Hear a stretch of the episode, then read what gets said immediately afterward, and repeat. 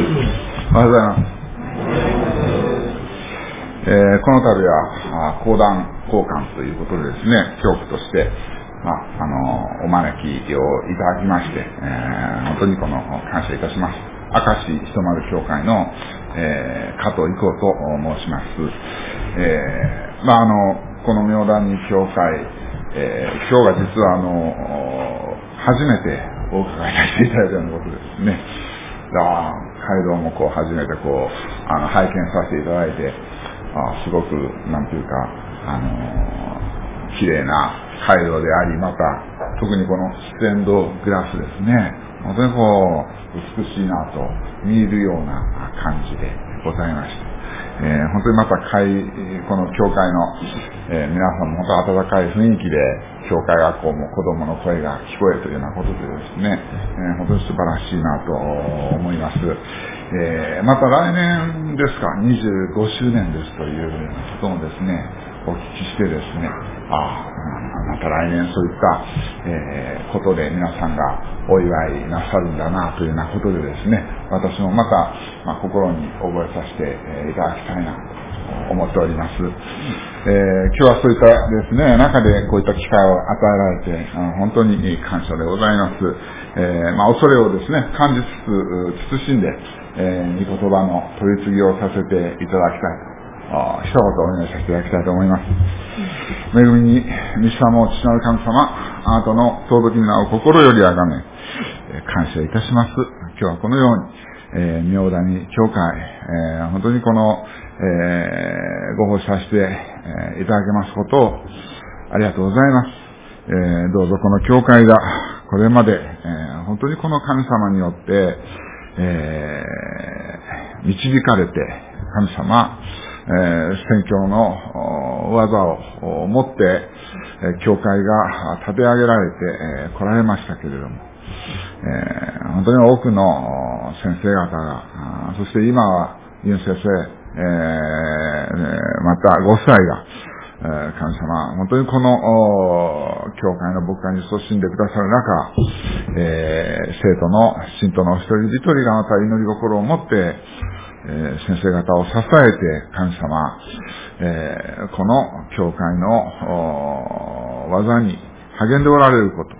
覚えさせていただいて、えー、誠に感謝いたします。えー、どうぞ、この地において、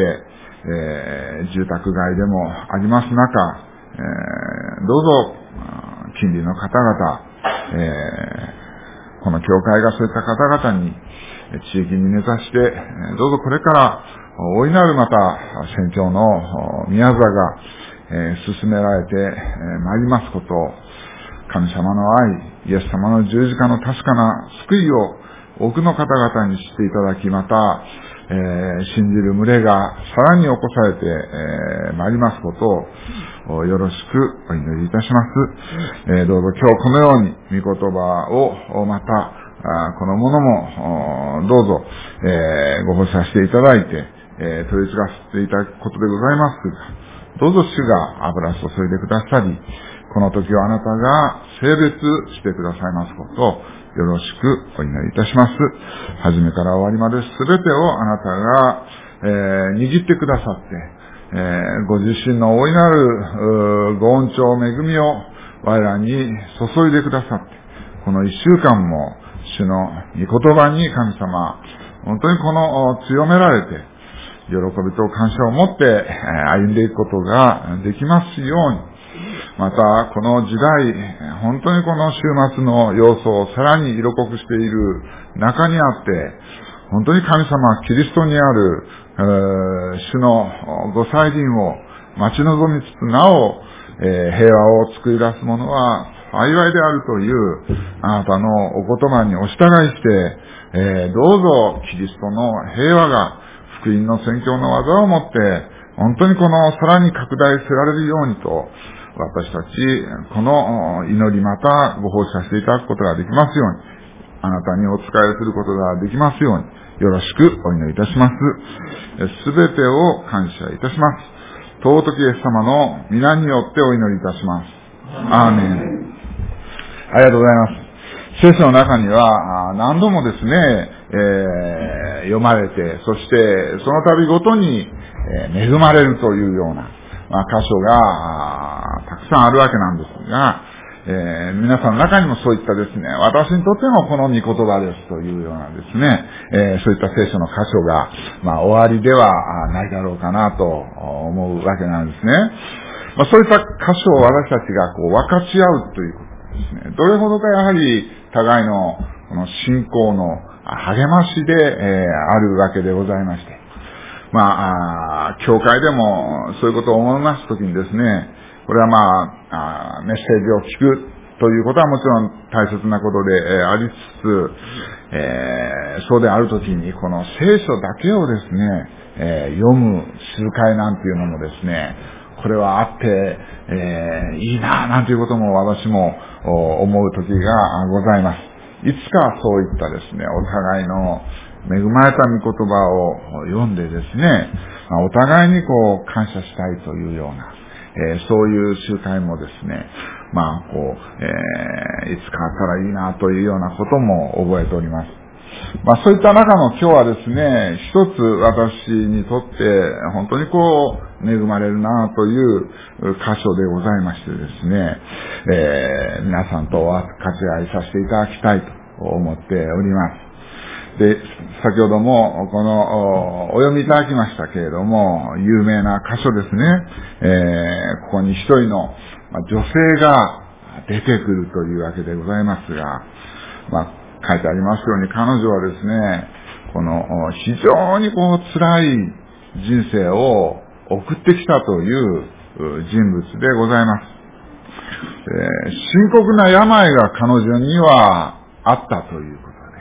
えー、それはこの長寿を患っていたと記されておる。しかもそれがですね、12年間というこの期間にわたって、彼女はずっとその、まあ、病を背負ってですね、生きておったというようなことであります。まあ、実際のところ、まあ、彼女が何歳だったかっていうようなことは、これは書いてないわけですけれども、えー、またその流しの患いっていうのがですね、ま、今の現代の病で、まあ、どういう病名がつくんだろうかというようなことも、これは、ま、わからないわけですけれども、えー、まあ、想像できますね。えー、どれほどかやはり体調が優れないというようなことであったり、まあ、加えてですね、この、結婚して子供を産むというようなことも、これはやはりできなかったんじゃないかなと思うんですね。そういった病でいらっしゃったという。ですから、いわゆる一般的な女性の幸せということを彼女はですね、得ることができないような、ですから肉体的にも、精神的にもですね、非常に苦しい、辛い人生を彼女は送っていたというようなことでらっしゃるわけです。もちろん、彼女自身それでですね、手をこまねいていたというようなことではないわけです。ここを見ていただきますとですね、16節のところでございます。えー、ごめんなさい。26節かな。ちょっと聖書が違ってごめんなさいね。こういうふうに書いてあるんですね。この女は、多くの医者からひどい目に遭わされて、自分の持ち物を皆使い果たしてしまったが、何の解もなく、かえって悪くなる一方であったと記されておるわけです。ですから、彼女なりに一生懸命、まあそれは彼女だけではない、その親がいればその親もそうだったと思いますが、どか、治りたい。なんとか癒されたいというようなことで、多くの医者にかかったと書いてあるわけですね。なんとか治ろうとそうやって足を運んだ、こちらに優秀な医者がいるというならば、そこに足を運びですね、あそこに名医がいるというならば、そこにですね、出向いていったというような具合だった。まあそういった経験を皆さん、なさった方ってです、いらっしゃるんじゃないですか。まあ私も、まあこの女性というほどのことはないんですけれども、まあ私小さい時はですね、アレルギーが、これは、すごいひどかったんですね。えー、まあ私の家っていうのはあの、いわゆる仕立て屋でございまして、テーラーでございます。で、仕立て屋って言いながらですね、まあ当時ですから、小さなその、家でですね、仕事場と普通の暮らす場所ですと、あの、分かれてるわけでもないようなところで仕事を、まあ、両親がしておったもんです。いつもですね、家の中、埃が、こうやって生地を切ったりするような埃が、ほんとすごかった。もう、光が差すとですね、埃が、とね、もう、待っているのを覚えているような話です。そうすると、まあ、私も弟も大変なひどいアレルギーだったんですよ。弟の方はですね、喘息とか、あるいはこう、湿疹みたいなものが絶えない。私の方はというとですね、これはもう、鼻ですね。もうこれが通らないんです。小さい時から。ですからよく小さい時はですね、まあ、鼻が詰まって口をこう、アパーっとですね、まあ、開けて、まあ、折ったというようなことですね。まあ、それですから、まあ、母親も気にするわけですね。私の名前、イクオですけど。イクオちゃん。口を閉じなさい、口を。とか言うんですよね。しかしながら、口をと閉じたらこれ、息できないですから。ですから、まあ、ちょっとその時だけは我慢して、よしって言ってこれ閉じますけれどもね、すぐパカッと開くというようなですね。そういうようなことで、まあ私も難儀していた。で、まあそれこそここに書いてある通りです。こちらの医者がいいって言ったらそこに連れて行かれ、あちらの医者が、これはもう治るというふうに言われたら評判が良ければそこに連れて行かれ、しかしながら、治らない。治らない。でも、とうとう私はあの、まあ、当時の今、福岡、私は福岡生まれなんですね。近くにあの、いわゆる武田鉄矢の家なんかある ところなんですけどもね。で、まあ、日赤に行ってですね、手術までを小学校で、微中核湾曲症ですね、とかね、アデノイド取りましょうとかですね。そうやってですね、まあ、手術まで受けたけれども、じゃあ、治るかと言ったら、治らない。やっぱ治らない。最後はですね、まあ母親がとうとうこう民間療法に声出してきた。昔もあるんです、あの、総会とかご存知ですかね。ああいう健康雑誌っていうのが売ってるんですね。で、あれを買い出して。って見てる。で、そのうちにですね、ある日です。ちょっと伊藤ちゃんこっち来なさいって言うんですね。何お母さんとか言ったらですね。いや、ここのね、記事にね、すごいいいことが書かれてるのよ。どうしたんって言ったらですね、玉ねぎ、すりつぶして、生ですよ、生。それを口の中にです、あ、鼻の中にですね、入れ込むと治るって書いてあるよ。ええー、っていうような話ですけど。で、やってみよう。リボちゃんやるよとか言ってですね。いや、ちょっと、ちょっと待って言いながらもう、もうその気迫です。母のその時の直そうというその形相気迫はですね、たとえそのちょっとぐらい大きくなっても抵抗できないんですよ、これ。皆さんもそうじゃないですか。自分の子供のためと思った時の自分の顔一遍鏡で見たらです。すごいですよ。もう引きずり込まれるようにしてですね、って言ってそうやってどうやって鼻にそれを入れられたか覚えはありませんけれども、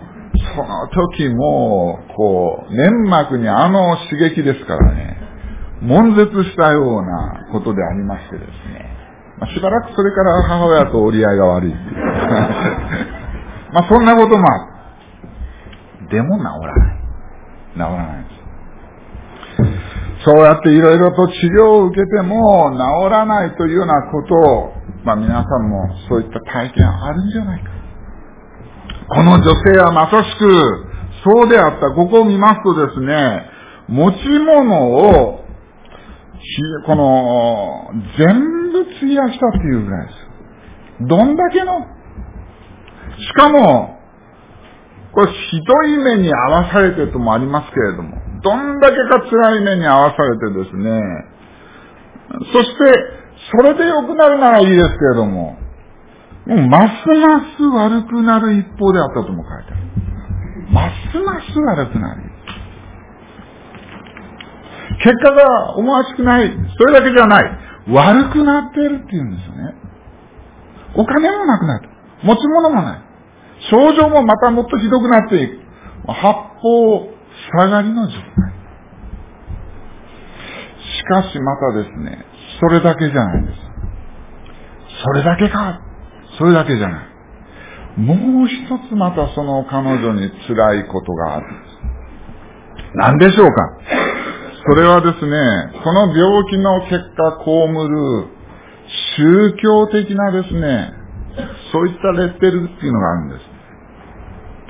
長寿を患うっていうのは、これは流出という表現が使われますけれども、これは当時の立法で言うとですね、あの重い皮膚病、そういったものと同等にこれは汚れていると、そういう範疇に入れられてしまうようなものなんですね。長寿を患うということは、宗教的にもこれは汚れている。えあの人、汚れているわ。レビキにこういったこの記事15章ですがあ、ちょっとお読みしますので、お開きいただかなくてもいいですけれども、こういうふうな記事があるんです。もし、女に月の触りの間ではないのに、長い日数にわたって血の漏出がある場合、漏れて出る漏出がある場合、あるいは月の触りの間が過ぎても漏出がある場合、その汚れた漏出の間中、彼女は月の触りの間と同じく汚れると書いてある。この、そして女のものに触るものは誰でも汚れるともまた言葉が添えてある。まあですからその人は汚れている。またその人の本当に触る。汚れる。そういうふうなことがここで記されている。宗教的に汚れている。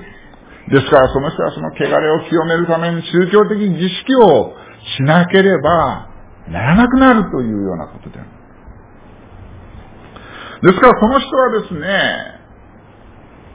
みんなから疎んじられるようなことでもある。まあ、隔離されていたというわけではないでしょうけれども、おそらくはそんな自由にですよ、歩き回って、人と交わるようなこともできないようなことである。昔は座敷牢なんていうような言葉、実際、そういったことがあったわけですけど。この長寿を患った女性も、人目を避けるようにしてまた生きていかなければならなかっ。そういったことである。それが彼女の現実であったという。私たちがもしそうだったらどうでしょうか？今のこの時代はそういった時代ではありませんけれども、絶望、絶望としか言いようがないわけですね。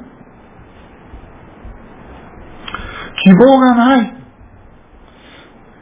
私たちがそうだったら。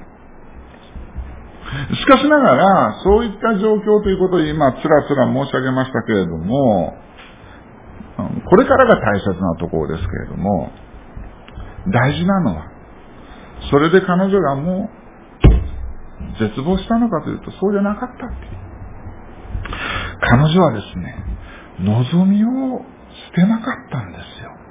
それで人生を諦めなかった。投げなかったんです、そこで。12年間暗く悲しく辛く惨めな思いをしておりましたけれども、なお彼女はそこでしゃがみ込んでしまうというのではなくして、救いを求めた。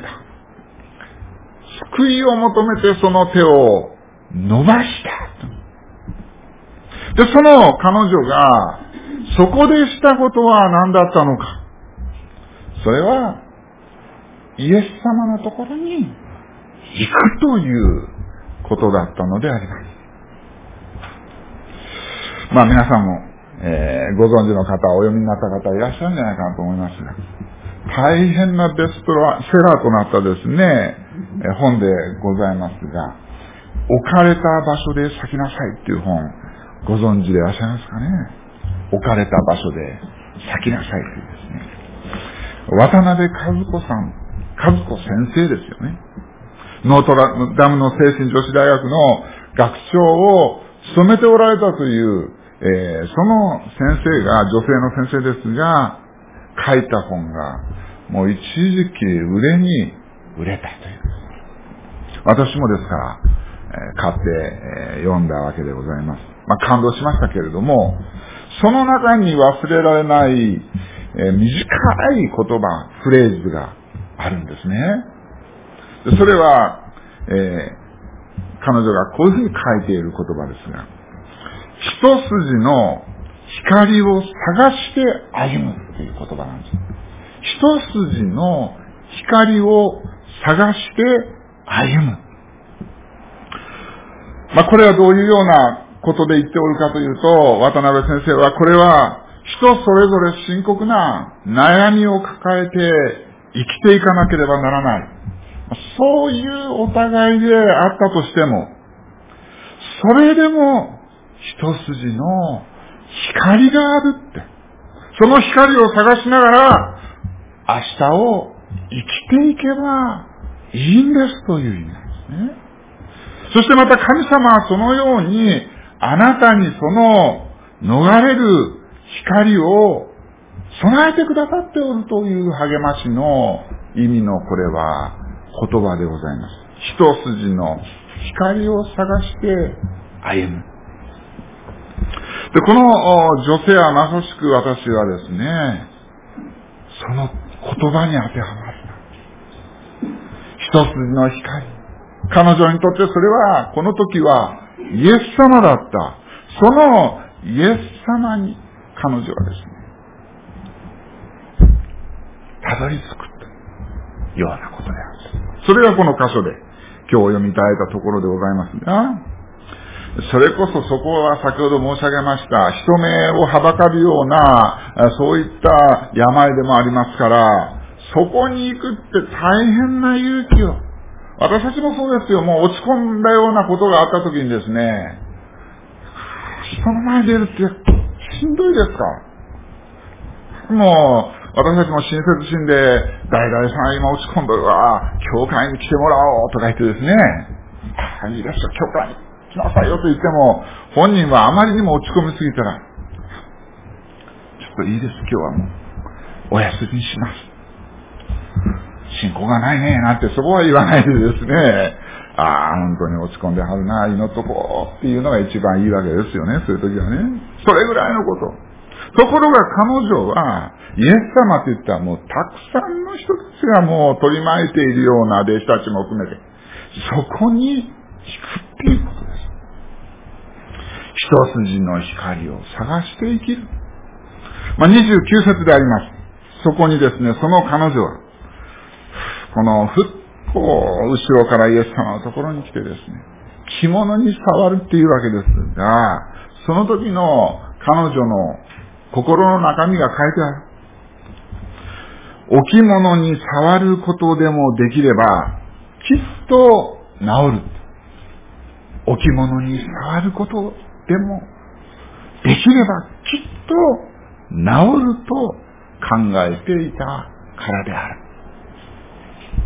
まあ、口語訳聖書では、ここはですね、私どもの教会では口語訳聖書でございまして、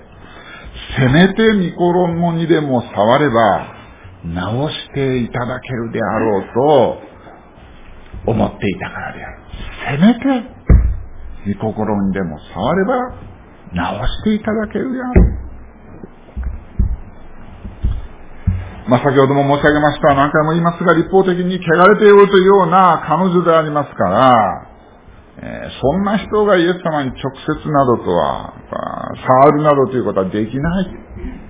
そういうようなえことの中で、それでも、せめて、ニコロモにでも、着物にでも、タッチ、触ればです。直していただけるという。そう彼女は思った。私はこの、特に口語訳聖書ですが、せめてという言葉が添えてあるのはすごい気に入ってるんですね。まあ、素晴らしい訳だなと思う。新科学でもそういうニュアンスはございます。新共同訳ではこのお方の服にでも触れば癒していただけるという、やはり同じようなニュアンスがある。いずれも、そういうニュアンスはありますが、口語訳では特にせめてと書いてある。根拠がない訳でしょうかいやいや、私ももちろん調べはしました。そうすると十分にそういう言葉が添えてもいいようなですね、原文なんですよ、これ。ですから、そのせめてという言葉はですね、やはりこれは先ほどの一筋の光を探して歩むということ。それは道義ではありませんか。で、私たちもですから、この女性の信仰を今日、習いたいなと思う。せめて、イエス様の、御衣、着物にでも、触るならば、近づいてですよ。触るならば、そこに出向いて触るならば、治る。癒される。まあ、これはしかしながら皆さん、決して消極的な信仰ではございません。むしろ、積極的なこれは信仰と申し上げられると思うんですね。神様に、イエス様に望みを置く信仰であります。信仰生活、信仰してます。イエス様信じてます。真面目に礼拝で通ります。それもいいです。大事なこと。しかし、皆さんあなたは今、イエス様に望みを置いて生きてますか？という。信仰とは、そういったものでございます。まあ、私の母教会や福岡教会でありましてですね、えー、まあその福岡教会牧師は横田武之先生。まあ、ユン先生ご夫妻もそこにいらっしゃった時期もちょっとお会いでいらっしゃったということで、えー、本当に感謝な話なんですけれども、まあ、その横田先生には、えー、まあ、不思議とバランスのあった奥さん、塩子先生がいらっしゃるとですね、不思議です、牧師っていうのはですね、この先生やったら、この先生。ユン先生素晴らしかったら、奥さんも素晴らしいというバランスがですね、ちゃんとあるんですよ。で、その千代子先生はですね、もう本当に私も救われて、その先生にいろいろなことを教わった。奥さんの方にですね。いろいろと証もしてくださるんですよその中の一つですけれども、先生が信仰に入る頃のことだったそうです。まあ若い、えー、女学生ぐらいの時ですね。で、彼女は、千代子先生は、えー、檀家の、まあ、そういう家だそうなんですよ。ものすごく厳しいんですね、宗教的に。ですから、そのおっしゃるのはですね、えー、もうその、まあそういうところですから、その自分の娘が、教会に行くなんてなんです。も本当に好ましくないわけです。行ったらいかんっていうような話であります。ですけれども、もう神様を知ったイエス様を知ることができたその千代子先生はですね、もうどうしてもこの礼拝に行きたくてしょうがない。まあ、小さい頃にそうやった、えー、時代にですね、娘時代にそんな信仰が与えられたという四国の高松の地ででありますけれども、えー、ではあかんというような話の中でですね、塩子先生はそれでもう諦めたかというと、そうじゃなかったって言うんです。せめて、最後のその礼拝のメッセージにも間に合わないかもしれないけれども、なんとか抜け出してです。せめて最後の祝祷です。祝祷にでも間に合いたいというような気持ちで、生懸命週ごと週ごとですね、親のいろいろな顔色も伺って、そして抜け出して、礼拝に駆けつけたという。まあそういったことをおっしゃってくださった時にですね、私も、礼拝ってそれほどのものか。イエス様がそこにいらっしゃって、そのイエス様にお会いしたい、御言葉を聞きたい、恵まれたい。いや、それも叶わないならば、せめて、祝祷だけでも受けさせていただきたいと。そのスピリットを教えていただいたときに、まあ、その思うにですね、先生がその後、その人生を、その信仰が決定づけたと思うんです。そこでその信仰があったことのゆえに、今は牧師夫人です。魂をドルもう80超えてらっしゃるわけですけれども、今も個人伝道、週に1人、2人、3人ぐらいはされてるんでしょうかね。なさってるような先生です。せめてのその信仰によって、この先生の人生、神様に用いられている。ですから私たちも自分の思う通りにならないようなことは、まあ、ただ、そればかりと言ってもいいような私たちの人生でありますけれども、しかし失望する必要はありません。せめての信仰を持ってですね、どんなに小さな信仰であっても、からし種一粒ほどにも満たないような私たちの信仰ですと自覚するようなことであってもですね、せめて、衣に、着物に触るならばという、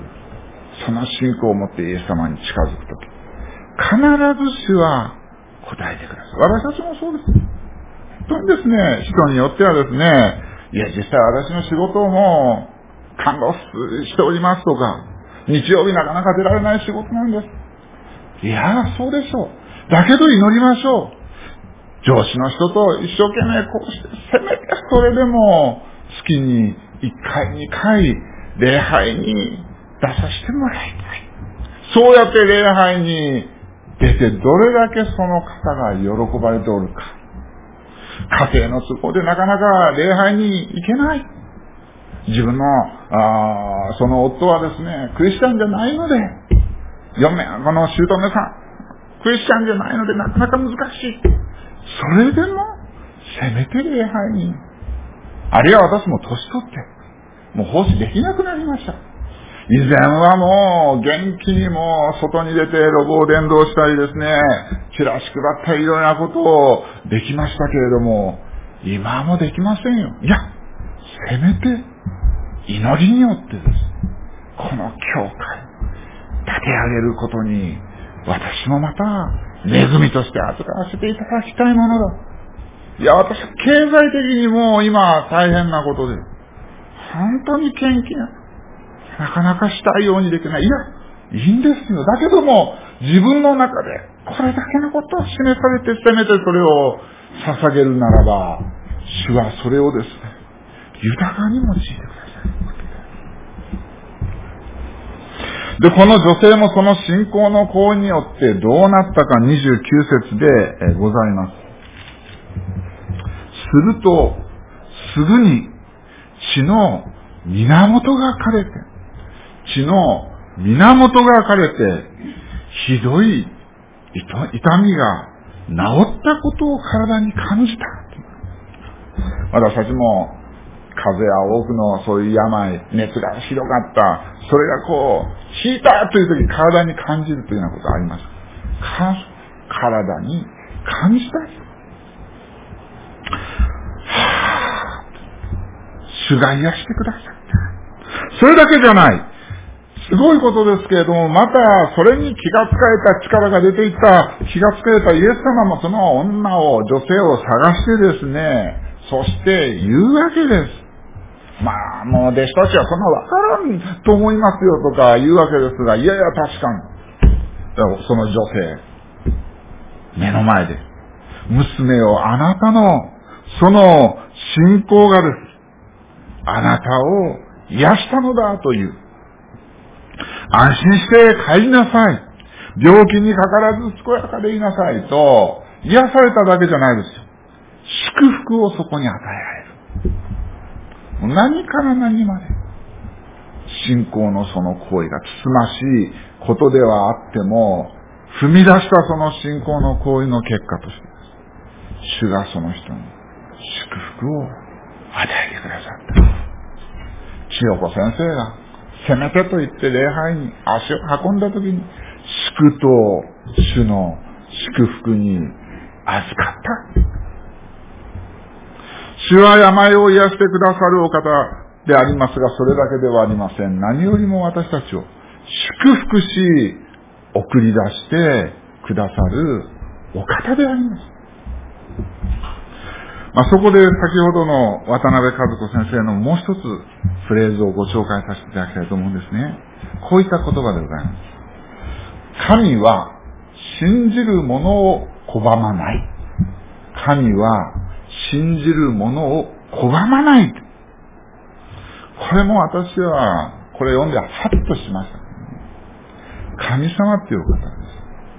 す。信じる者を拒まない。ドアをガシャって閉めてですね。もうあなたはダメです。あなたはよくよく私はもう分かってますよ、あなたのうちは。もう今までの自分を帰りにってごらんなさい。自分でも分かるでしょう。もうあなたは受け入れられませんよ。人間だったらそういったことはあるかもしれません。イエス・キリストの父なる神は信じる者を拒まない。誰が他の人がどうたらこうたらあったとしても、イエス様はあなたを拒まれない。いや、拒むどころか、癒し、救い、祝福してくださるのであります。必ず答えてくださるのであります。まあ、最後に一つだけお話して終わりたいと思います。私が敬愛する一人のですね、以前教会生活をしていた中に、ご婦人がいらっしゃったんです。だいぶ壮年の方でした。もう、礼拝の中でその、私が教会生活していた若い頃のその教会はですね、自由祈祷っていうのがあったんですよ。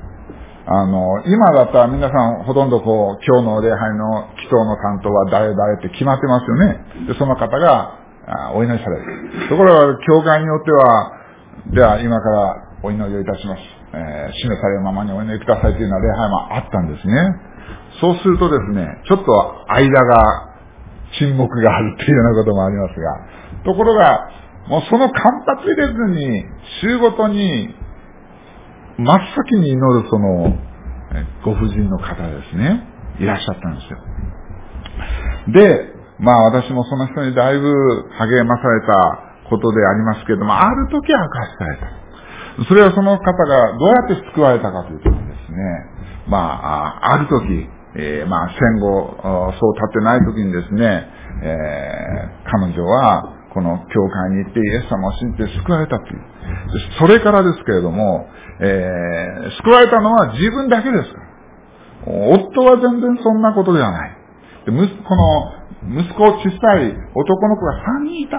赤ちゃんとまた小さい幼児3人いた。で、彼女はイエス様を信じてですね、なんとか教会に行きたい。それで、まあ、決心してですね、毎週教会にその3人を連れて行く。昔は車とかありませんから。で、主人は主人で、もう大反対。もう、そんなとこ行くもんじゃないというような反対をする。で、彼女は決然とですね、いや、私は行きますと言って、で、その小さい二人の男の子をですね、両手に引き、後ろにこの、えー、赤ん坊をか、この払ってですね、それで毎週こう、歩いて教会に行き続けたというんです。で、その結果、そのご主人もついにはですね、救われて、まあ、私も覚えておりますけれども、えー、その教会では一生懸命、あの、修法の発想をそのご主人が抱えてやってありましたけれども、それだけではない。その息子さん三人が成人してですね、三人ともクリスチャンになっただけじゃないんですよ。役員さんになってるんですね。役員さん。ですから私は、その女性の、えー、計算と申し上げますが、その方の小さなささやかなことではあったかもしれませんけれども、イエス様のところにですね、子供抱えながらも、足を運んで、出向いて礼拝に行って、そこから彼女は運命が変わったと思うんですね。ですから今日申し上げたいのは、今までは、それはそれで素晴らしいものでいらっしゃった神様のご恩寵恵みに生きておられたとも思いますけれども、もし、今、神様が皆様を本当に祝福してくださるわけでありますけれども、せめて、もう一度ここでです、神様の前に、神様がチャレンジを与えてくださるという時にです、いかがでしょうか？この礼拝においてです。今この時、もうこれで私はもういいやというような私たちの信仰ではなくしてですね、進んでいこう。イエス様のもとに、イエス様に触れて、そしてイエス様の御心に、この、従っていこう。そして、祝福に預かろうというようなですね、信仰を持って今日、死の前に立ち上がるお互いとさせていただこうではございませんか。お祈り